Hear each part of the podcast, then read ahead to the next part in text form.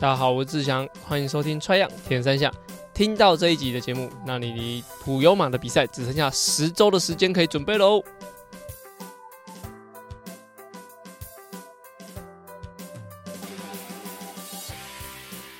踹样铁人三项主要在分享台湾及国际上铁人三项资讯。希望在节目里让大家知道，其实铁人三项没有这么困难，用对方法，人人都可以成为铁人。如果你在节目里听到对你自己有帮助的知识，吸收到不一样的观念，节目也开启赞助方案，可以每个月订阅象征五十一点五公里的五十一元，支持节目持续更新。赞助连结可以点选节目资讯栏。好，上个礼拜我们参加了三零羊越野在福原山的赛事，那有几点跟大家分享。那我觉得光哥从去年的三零羊的比赛。办的真的很好，就是呃，他把大榕树的那个豆花摊把它请来，然后因为你用餐券就可以兑换。虽然说排的现场很多人在排队，但是我觉得可以在会场可以吃到美味的东西，哦，感觉就很舒服。然后小春教练他们也在会场，应该就是光哥找来，希望可以增加多一点点就是餐饮的元素。然后他们的烤肉、烤山猪肉跟一些豆干啊什么，哦，真的很好吃。然后在现场还有抽奖活动，所以我觉得光哥在办这个比赛，我觉得他不是盈利为主，他是一个理念为主，就是他想把呃越野跑的比赛，尤尤其他自己很喜欢，然后把自己的一些元素加进去，所以在感受这场比赛的时候，你会觉得这个环节各个都是很热闹，然后也是像宴庆啊，还有呃其他跑团的人都有来参加，我觉得像这样子的活动。我觉得就是以地方的规模，应该说地方的赛事，但是有国际的规模，就是当然是以国际为主啊。就是如果是参加 Xterra，那诶、欸、会拿来做比较嘛。那三零羊的赛事，我觉得就是热情满满。但是中间就是如果你是越野咖，你当然知道就是在可能靠北越野中间会有呃大会那边跟嗯、呃、选手的主要成绩那边有一点。落差，但我觉得这部分就是大会那边就完全会就接受这样子的情况嘛。那事事实上的呃人呢、还是说发生什么事情，我没有了解特别清楚。但是光哥他们在当天就有公告一些他们的说法，然后让大家去了解。那嗯，主要就是可能有有选手是没有跑跑在赛道上，所以就简单来讲是啊、是有点像嗯、切小路这样，就是切西瓜。所以在啊赛事的成绩上就会有点落差。那我们自己的铁人工厂的 Danny 教练哦，他他说他是二十八 K 组的冠军啊，这个比赛只有二十一 K 而已，所以他是跑 他多跑了七 K。那因为他前面的时候其实就非常用力的想跟上就是主要集团的人，然后中断的话，他他据他说他是说没有下载到 G，就是他自己没有下载 GPS 档。在手表里面，所以他这有些路段是跑错，跟其他人一起跑错，那所以他总排名应该是原本是应该前五或前六，然后后来就整个总排名快五十几、六十几，他跑了二十八 K 才回来。那他到现在录音时间礼拜三，他都还在铁腿这样，所以就参加一个越野跑，你除了要有具备基本的训练，那装备还有就挑对赛事，那再来就是其实你的路线一定要很清楚。所以我觉得，呃，其实，在不论是任何一个比赛，跑错路，跑错路，选手要负很大的责任。好，虽然说有些什么赛事啊，这个裁判给你指挥这边指挥那边，但是其实如果是赛前你有把你的嗯赛事说明，或者说整个路线搞清楚的话，其实，在很多国外，就算你跑错路，就算那个人就是看看到你跑错，工作人员看你跑错，但是他也没有那个责任说要把你叫回来。其实选手需要自己了解，所以在国内啦，我觉得因为在国内大家都觉得说。主办单位，你就是要怎么样怎么样怎么样这样，但是，嗯、在台湾当然可行也可以用，但是如果你到国外，其实基本上不会有人去理你。我就像，哎，这年，哎，去年四月的时候，就陈泰去参加菲律宾的比赛嘛，他骑错路，人家引导他骑错路，或者说人家不知道他是比二二六距离的人，他骑错，他申诉，其实到最后还是没有办法，就是，呃，在国外的比赛。你的选手就是，你就必须要知道自己的路线。那但是这个也不是说，嗯、主办单位就可以就是没有责任说，诶、欸，像有人切西瓜那些成成成绩上的一些误差，或者是成绩上的一个误判这样子。那光哥也会坦然的面对这些东西。那在三月三十一还有虎头山，所以虎头山的话就是蛮多，之前像全运会好像在那边进行登山车的比赛。风景上，如果你已经参加了二零二二年的三零羊啊还有参加二零二三年十月的试跑，就我才我带的这个试跑，然后二零二四年的一月六号参加了三林洋的福焰山的赛道。像我这样就跑了第三次，对，十 K 我跑了三次，那就会想，哎、我们看三月三十一的虎头山，那目前也都是在热烈报名中。但是如果是参加铁人的伙伴，就是你要记得，就是你是在普悠玛的下一周，所以你的比赛的距离。好，比赛的强度你要自己拿捏一下。那我们也会揪团的，让大家一起去参加。希望会啊，希望会揪团，让大家一起参加。那也是一个，如果说像我啦，我就是三月二十二，哎，三月二十三比完赛，就是普悠玛的一三赛事比完之后，我大概到应该到七月多都会是一个比较非专项性的一个训练的周期。那我就就是我们有几位。CrossFit 的教练就是陈红啊、丹丹他们都会来，还有森森，森森也会来骑功率训练。所以在啊三四月，其实我就比完赛之后，我应该三月到五六月都会进行比较多的基地训练的一些内容。那在啊三月多也会安排一下，是不是参加虎头山这个活动？所以就如果你是要参加一些比较。呃，交叉训练的，那我建议你可以来参加三月三十一的这个虎头山的活动。但如果说你是 CT 的人，我就会建议就是你要了解自己的配速，哎、欸，比赛的状况，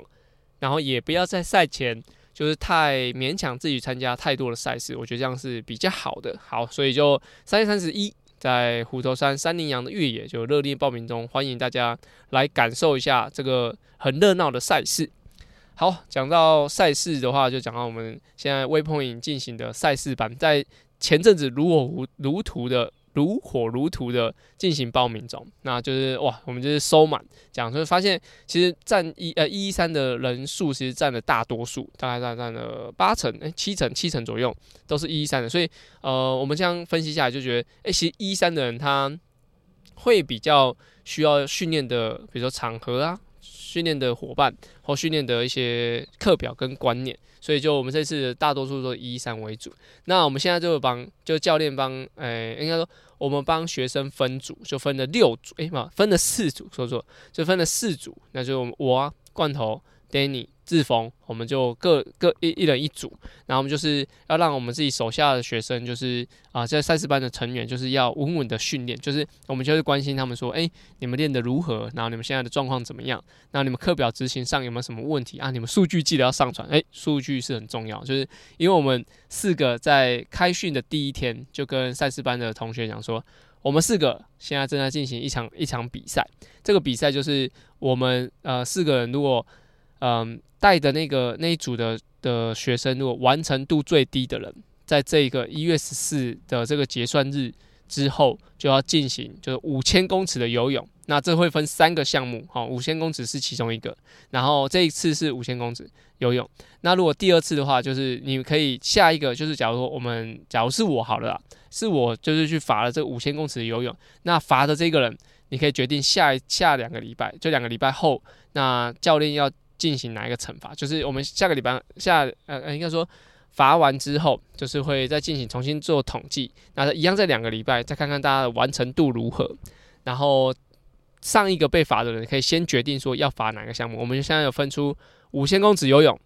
然后跟嗯二十一公里的跑步机，然后跟九十公里的单车，就是在训练台这样。哦，那就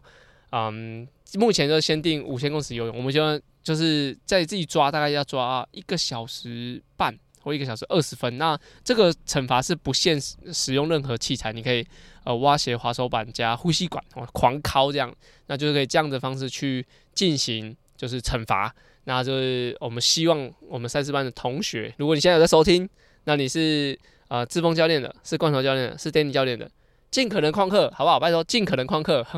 罚五千公尺游泳是真的蛮硬的啦，那但是我这一组的，如果你就在听，好，请好好的认真练习。罚五千，虽然游都一定游得完啊，但是哦，那个现在的水温，然后这样又要去罚五千公尺游泳，是真的有点硬哈。所以我现在也是会三天两头的，就去问一下我现在成员说，你现在到底怎么样呢？如果你现在收听节目，你是不是完成今天的课表了呢？Jason，你有没有完成今天的课表了呢？对，那就是我这一组的人，就是要自己要注意一下。拜托，哦，教练可以去练五千，但是不想被罚五千啊，就是还是希望自己各组的人是有好好的去完成这些内容。那目前也就是啊进行的方式，让大家就是一个礼拜里面会有进行三个项目，有起跑都会练到。所以就我觉得最难的是把自己的时间固定，就是这跟之前呃有反正有个听众就是问我就是怎么样减肥，然后我就问他说你你为什么要减肥？他讲说哦，你觉他觉得太胖了干嘛？所以我就想说你的这个。要减肥呢，是无止境的，就是要就是无止境的，你就永远想要减下去，所以就是嗯、你就要必须要知道你到底为什么而减肥，就像训练一下，就是你知道你现在练习的时候你要怎么安排，然后为什么而练而训练，那稍微要把自己的时间规划好，对，然后跟减肥一样，就是要把你的时间规划好。那诶、跟大家就是岔题讲一下减肥这件事情，有反正那个听众继续问我说，诶、为什么要？呃，应该说他为什么想减肥？他说，比如他说他说从七十二公斤变六十八公斤。好，那我就给他三个建议：一个是三餐吃的时间固定，这应该之前就讲过，三餐吃的时间固定。然后第二个就三餐的种类尽量原型食物多一点点，然后三餐中间不要再吃零食。然后第三个就是你在你的作息上面必须要规律一点。然后如果你平常都是十一点一点睡了。那建议就可以挪到呃挪到十点左右睡觉，很难，但其实我觉得蛮多的减肥就是减不下来的，就大部分都是因为晚睡，然后身体其实状况不是很好，所以会体重一直维持在那边。所以，假如你睡得多，然后你吃饭时间固定，吃的种类不要太，你可以吃还是可以吃炸的，但是我觉得减少太多精致食品跟油炸的就会好很多。所以就是三个定时定量。然后跟选择对的食物，跟三个作息正常，其实这三个就是跟我们训练一样，选择对的时间训练，选择对的内容，然后让身体好好休息。所以减肥其实就跟你的训练是一样的啊，这是题外话。但是要能够把这些课程都完成，其实我觉得最主要就是你要把时间给分配好，时间分配好，大概什么什么状样状况都没什么问题啊。所以就是给赛事班的建议，目前进行到。课表的第二周，那实体课程会在下周开始。如果是有什么啊、呃，你现在已经没办法再报名了。但是针对赛事班的人，就是这样子的呃模式跟心法哈，好好传送给你们。然后也如果是我们这一组的，请好好 训练，真的是很需要大家好好训练。OK，好，讲到好好训练，就是我在自己在上周做了 FTP 的测验，但是这个 FTP 测验，我的我原本在东山河前大概五月吧，五六月。的时候有测过一次 FTP，我的那时候是两百七十一瓦，然后在最近啊，应该是就上礼拜测了是两百四十二瓦，掉了二十九瓦。但是这有一个差别是，所以不是在讲为我自己背书啊，就是有一个差别是，我在测验的前一天就是知道就是可以用 Scott 那台计时车骑比赛嘛，所以我就把计时车调到适合的角度跟位置，然后就直接。下来用就是用那台计时车骑，然后在这个整个骑的过程，我就是要求自己一定要趴在休息把上。那大家知道，就是假如说你是趴在休息把上，跟公路车那种两只手抓的位置是在旁边的话，其实身体能够运用的力量是会变小的。就是如果你是趴在休息把上，就是你看你的手掌跟你的手肘，还有你的上肢都是靠在一个垫子上面，然后去进行发力的话，其实是。相对是会比较难发力的，就是你身体靠得越多，就越难发力。你可以想象，就是假如我们现在要拿哑铃，两只手拿哑铃，那我们做就是二头肌的训练嘛，就把它往上举这样。那如果说你是站姿，那你可以身体可以晃动，那可以往上举，你的重量一定会可以举比较多。但如果说我现在把你架在架在训练的位置上，然后就是单纯你就只可以利用手背的力量去举你的手的话，它能够产生的力量就比较小。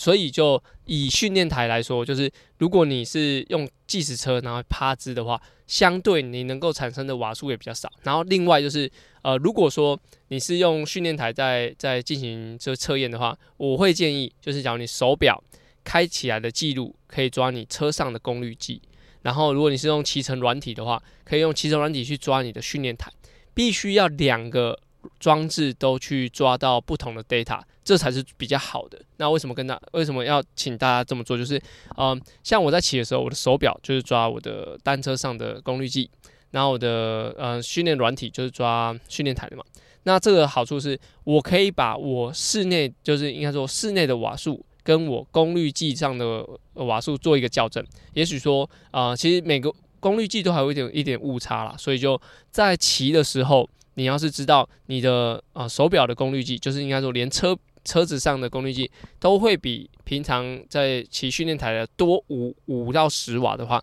那你去外面骑的时候就记得会多五到十瓦的瓦数，可能会比训练台要高。所以，假如我现在测验测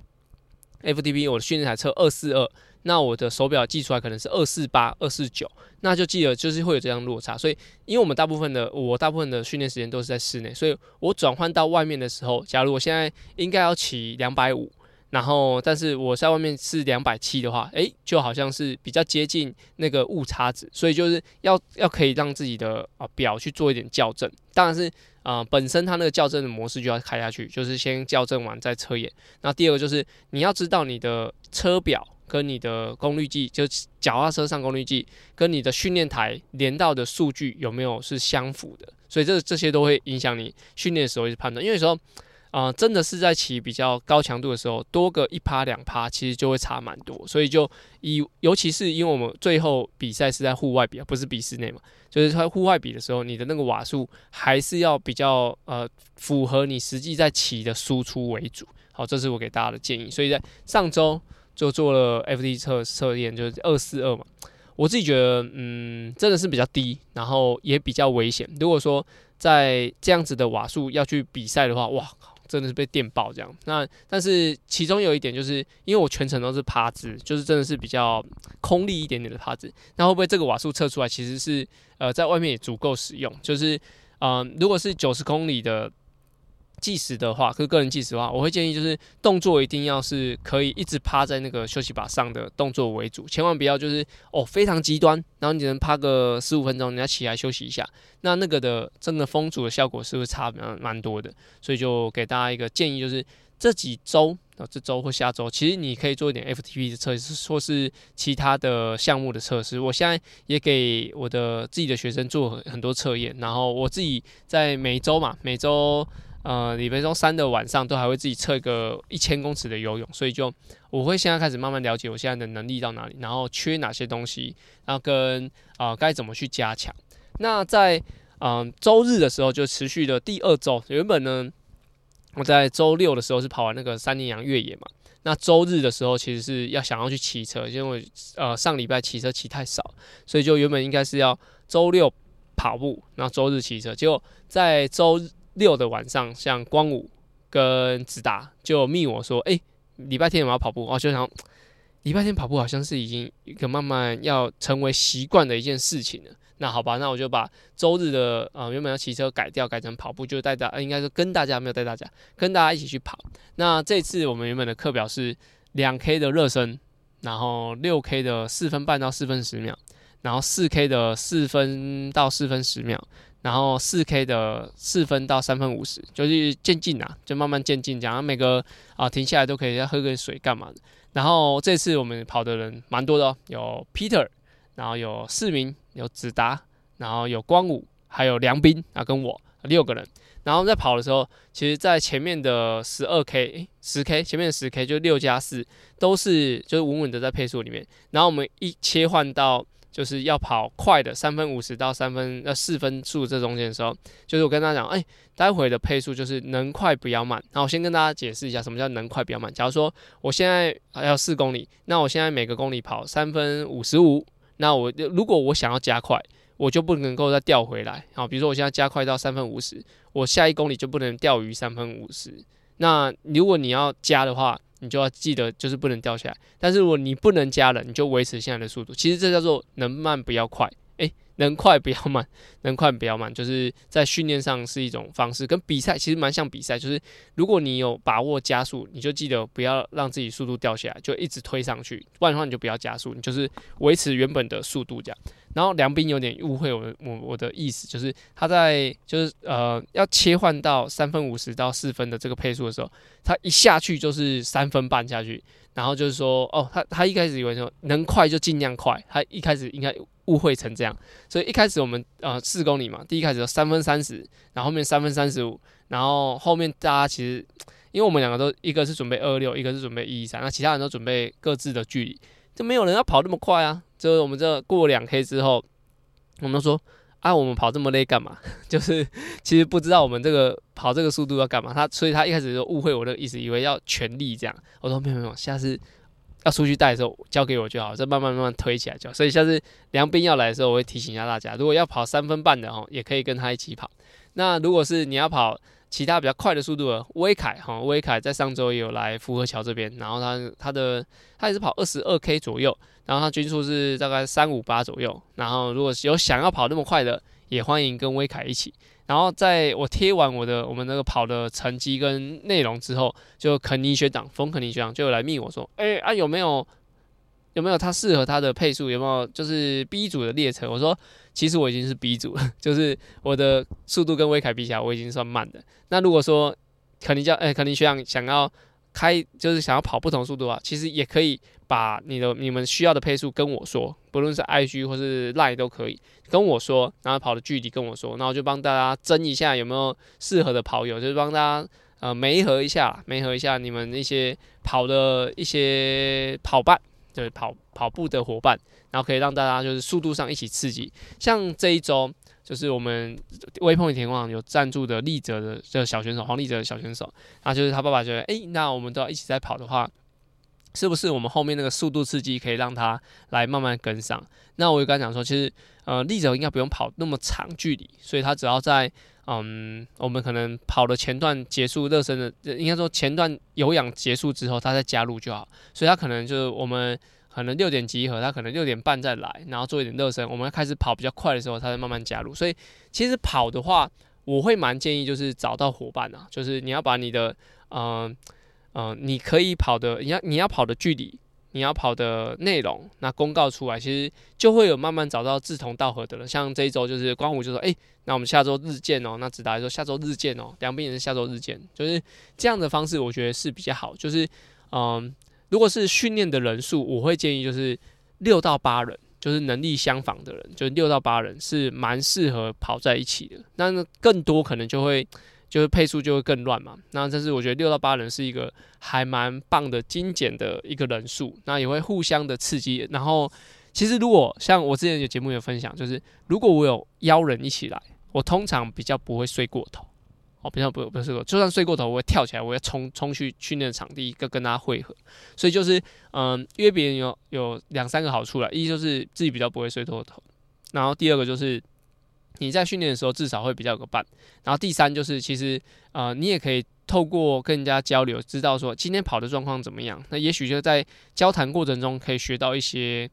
比赛或是训练的一些小技巧。我觉得这些是蛮，这是约人家跑是最好的地方，就是学到一些小技巧，或者说嗯、呃，就像我我上周的那个观念就是，诶，我慢慢的热身，然后后面再加起来，其实我就觉得有对我有帮助。就是虽然说这些我有平常知道，但是我觉得。融入到下一次的训练是更重要的。那这一次也会啊，慢慢慢把我的距离加起来。那诶、先跟光大家公告一下，我这周要跑什么？就一样两 K 的热身不限速度，可能是五分半，然后再是十 K 的，诶、欸，跟着八 K 的持续跑，可能四分半四分十秒，然后再是四 K 的四分十秒到三分五十五。然后再是四 K 的三分五十五左右，然后慢慢往下降，就是能快不要慢这样。所以这是我最近在准备一一三普悠玛一一三的课表。那我前一天周六应该还会再骑一个两小时的训练台，然后隔礼拜天再去跑这个强度。所以就最近的训练就尽可能要维持周六跟周日都有长距离，那尤其是单车长距离要最近越拉越多。那我也会最近已经要准备。开始进入比较 SST 的训练，就是 Sweet Spot Training，就是会比较呃在有氧、无氧、有氧呃有氧跟阈值中间做一点穿插。那这这也是我自己蛮弱的一个项目，所以就最近会开始进入这样子的训练，然后一直准备到比赛。就希望如果说你周日想一起跑的速度跟我差不多，或者说你想要找人一起跑，但是你不知道呃可以怎么样去找的话，你也可以把你的配速告诉我。那我们大概都是六点集合，所以你们也可以六点集合，然后来一起跑，那就会让自己跑起来会比较有同伴啊，然后你比较不会放掉这样，所以我觉得是蛮不错的一个方式。好，那就是主要跟大家分享上周的一些比赛，还有我训练的心境的转换。因为最近就是主要都是训练为主嘛，我自己的训练为主，所以就心境上可以跟大家多分享。在下一周有机会会有安排一个访谈，那也是我一个很想访的一个对象，但是目前还敲时间，有可能在下周或下下周节目就会上，那也会尽可能结合 YouTube 的方式，会影音的呃内容跟大家一起呈现。好，那本期节目就到这边，接下来我们进入我们下个单元，叫做。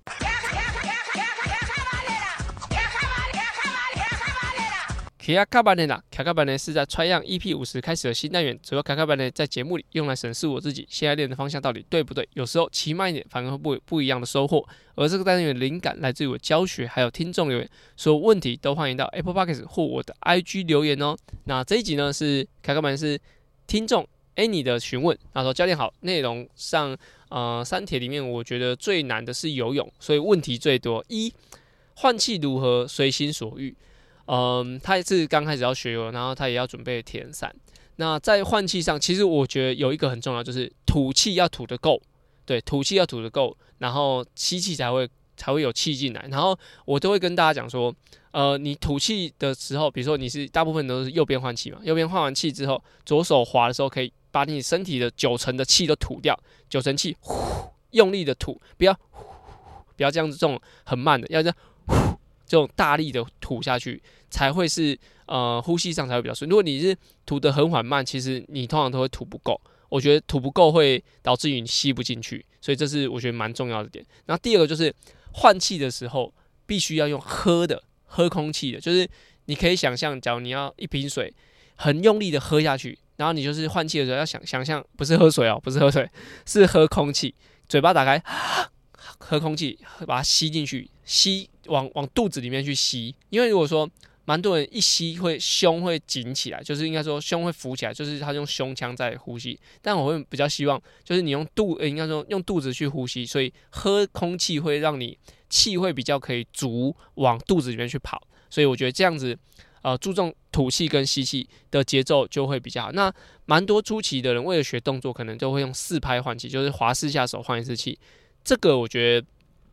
语带保留，就是我自己觉得滑四下手换一次气。有时候会让气比较不够，然后你可以先用两下手换一次气，就是比如右边，然后左手滑不换，在右右手滑再换，所以这个方式我觉得就会让动作上会好很多。如果蛮多人在刚学的时候，我其实我不排斥用蛙鞋啦，我觉得用蛙鞋协助一下 OK，然后或是你可以拿浮板做前交叉游，就是手放在前面，然后手滑，然后回来换手拿手滑手，哎换手。拿浮板，然后换气过来，就可以有有效的帮助你，至少在换气的时候是比较舒服。然后记得就是吐气吐多一点，然后吸气用喝的，然后再来就是辅具的帮忙，这些是会让你换气可以比较随心所欲。好，再来是游泳的重心应该在哪里，脚如何比较不沉。然后我大部分都会呃要求大家，就是你的尽可能要感觉你水平的时候，你的屁股的高度要比头高。其实这样就就会有一点点，就是蛮蛮有帮助。然后第二个就是，蛮多在初学者在游的时候，都会一直看前面，记得眼睛要看地上。你眼睛看地上，你的屁股高度才会高，你的重心才会在啊、你的比较上半身的位置，就是把它往前压去，因为胸要多一点往前压，所以我觉得重心应该是会在肚子到胸口，但是重心要往前倾一点点，这样的话就让脚比较不会沉。那如果比赛换气不足，是否跟跑步一样有不同换换气的方式，的确就是，呃，应该说在游的时候，我们很少会在水平的时候会很大力的呼吸，就是我们平常在水平待最久的时间就是躺着嘛，睡觉。那躺着的时间很长，然后躺着的时候其实也不会很用力的呼吸，除非是跑得很喘躺在地上。但是你可以试着就是躺在床铺上。然后手往前伸，就是手夹双双手往前伸，就是夹在就有点像出发的位置。然后那个位置做深吐深吸，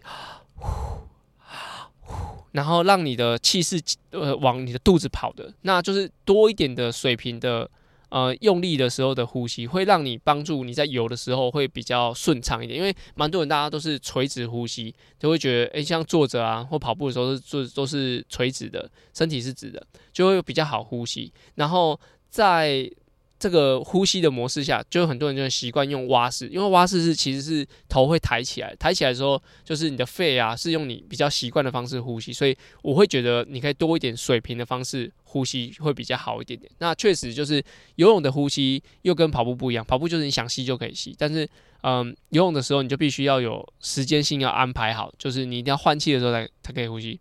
这就要有点像废话，你有换气的时候才可以呼吸，就是你只有头抬起来的时候才可以去吸气，所以节奏上也会跟跑步比较不一样，所以就尽可能的要让你的身体去习惯在水平的时候呼吸，这样是比较好的。那游累了有什么有效率的偷懒方式？我觉得可以练一下仰式，就是你可以游累了可以把躺就就是躺过来，就是用躺的反反过来用躺的方式，我觉得有助于让你的身心都是比较放松。或是你其实如果你会蛙式更好，就是我蛮推荐，就是如果你刚开始学自由式人，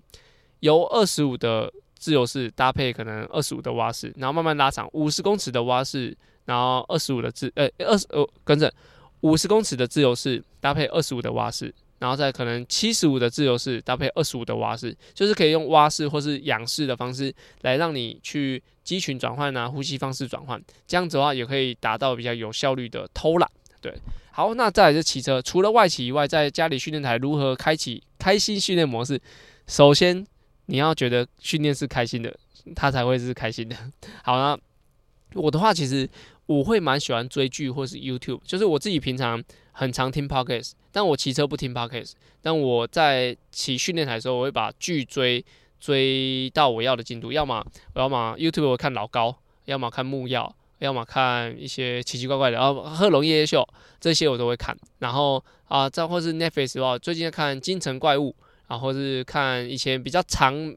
的剧，然后而且还没有机会追的话，我觉得嗯、平常都不要看那些东西，只有骑车的时候看，我就会知道。呃，其实我骑车也会有个期待感，或者说，嗯，真的你觉得很不喜欢训练台的话，你就可以安排，可能骑的时间变少了，五十分钟的外骑也 OK，就不一定说每次都要上训练台。所以我觉得调整自己心情，或者说给训练台的时候有个期待是还蛮重要的。好，那主主要以上就是 Annie 的一些问题。那他最近开始准备。比赛，所以我相信会有很多问题慢慢的出来。我也欢迎大家，如果有问题，可以到 Apple Podcast 或者 IG 或者粉钻来留言。那最近呢，有个听众是个爸爸，我名字就先不不透露。然后我们在铁人工厂相认，对，然后就是了解说，就是哎、他说爸爸就会了解爸爸的辛苦，就像我我就知道，其实他训练上要怎么搭配是很辛苦的。然后现在也，他也他是二宝爸。然后他的小朋友一个是四岁，一个是一岁，一个是三岁，一个是一岁，所以他就开始慢慢的开始恢复训练。我们开始有一系列的讨论，这样，所以我觉得，呃，身份也让我觉得有接触到更不一样的人，然后也可以让我的身份，啊、比如说像爸爸的身份，知道带小孩的作息跟周期，然后更知道说，呃，怎么样去搭配，可以让自己的训练更有效率。我觉得蛮有趣的。那也最近也遇到很多听众，虽然说。我不不瞒大家讲，就是我们的听收听的几呃收听的人数其实是很少的，可能就几百这样子而已。对，那这中尤其是最近特别的少，有可能接下来准备比赛会越来越多。但是嗯、来跟我碰面的人，或者说说你是我听众的人，我觉得就是遇到非常多人，所以应该是因为大家觉得看到我就很新奇吧。就我觉得。过来跟我打招呼，或者说开开班的跟我讲一下，我会觉得说，哎、蛮蛮有趣的。尤其真的是因为我们的听众数很少，很少到有时候一集两三百人，真的是蛮少的。因为两三百人又又又是可能说各个地区都有，可不不不管每个国家都有，所以就看到大家是蛮开心，那也很开心，就是大家跟我询问训练上的东西，让我觉得。诶、有些是我其实基本上不用思考就可以回答你的，但是有些可能是我要去查一下才会知道，但是这些都是帮助大家更了解田三项，所以你可以推荐你的朋友听，也许不是那么好玩的内容，但是如果你是要玩铁人三项的人，呃，这边会分享蛮多我的训练心态，还有训练上遇到的一些问题，希望可以带给大家不一样的收获。好，那感谢大家收听，那我们就下周节目，希望有一个来宾的访谈，正在敲时间中，也把内容拟定一下，希望可以跟大家介绍这位人物。好，那我们什么问题都欢迎到 Apple Podcast 或者 IG 留言哦。那我们下周节目见，下集节目见，OK，拜拜。